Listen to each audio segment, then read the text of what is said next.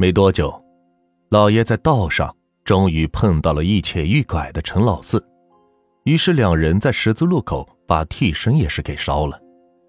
一般来讲，老爷给人家张罗这样的事儿，即使收不到钱，人家也是会送一些米啊、面啊什么的当做谢礼。可是这陈老四家过得挺困难，也拿不出什么像样的东西来，于是勉强的凑了一桌子酒菜。等烧完替身后，硬是拽着老爷非要到家里喝几杯，以表谢意。老爷是推脱不掉，只好被陈老四拉着回到了家中吃酒，而且这一喝就喝到了大半夜。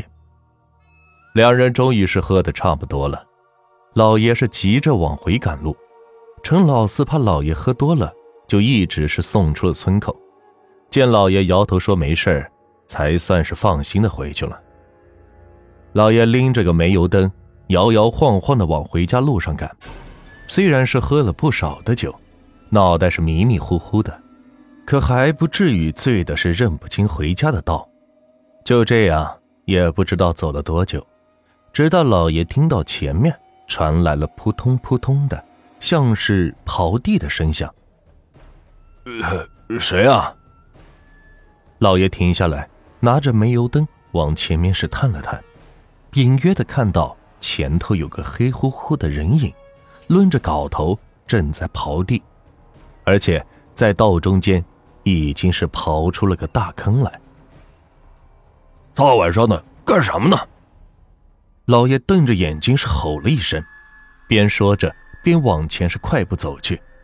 也不知道是不是酒劲儿迷了心窍了，当时是压根没有意识到有啥不对劲，还是一门的心思。要上前阻拦，心说：“这人在道中间刨个坑，还怎么让人走啊？咋这么缺德呢？”你说我干嘛呢？徐二白的，我就等你呢。那人说着，把镐头一扔，奔着老爷就走了过来。老爷一听这话，猛的是一愣，不由得是停了下来。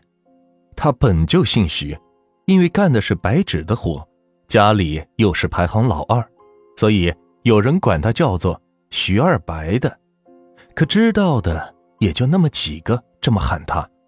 所以当老爷忽然反应过来对方是谁的时候，突然轰的一下，整个人头皮是唰的一下是炸了起来，而且顿时是从头凉到了脚底板，什么酒劲儿也是立刻全没了，一下子是妈呀一声就扭头就跑。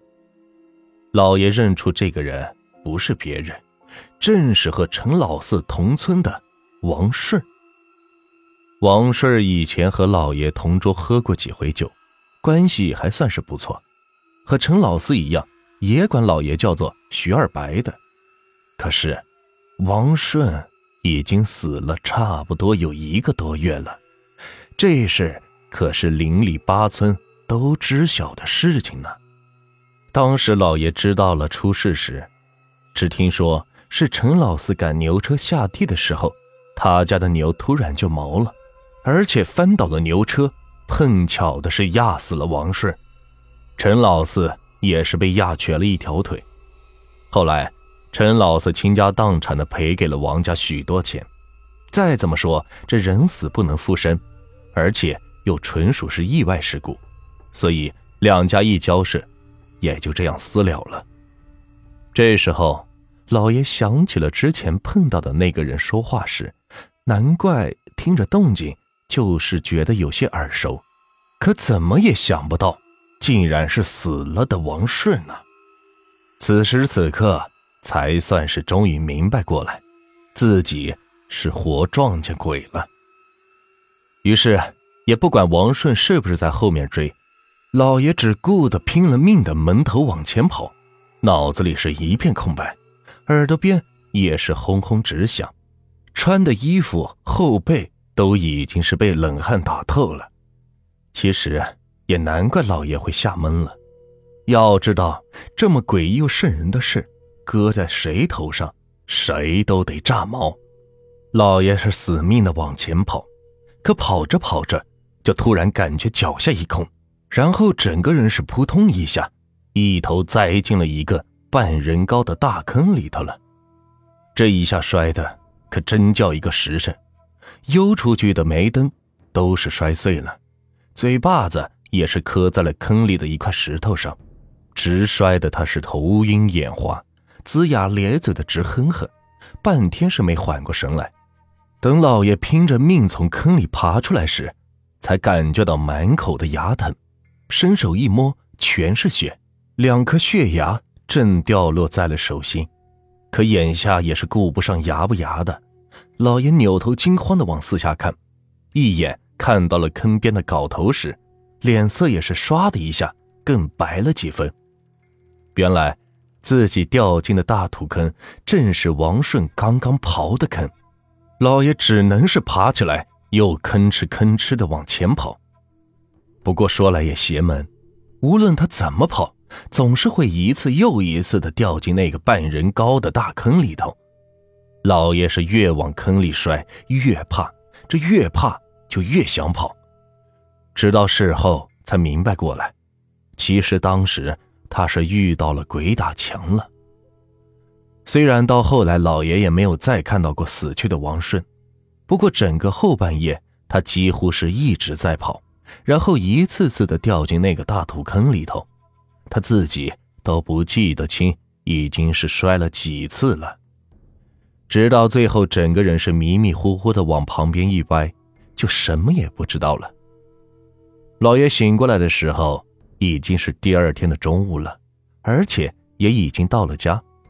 后来才知道，清早上两个过路的人瞅见他蓬头垢面、满脸是血的倒在路边，昏死了过去，所以。就赶紧给他送回了家来。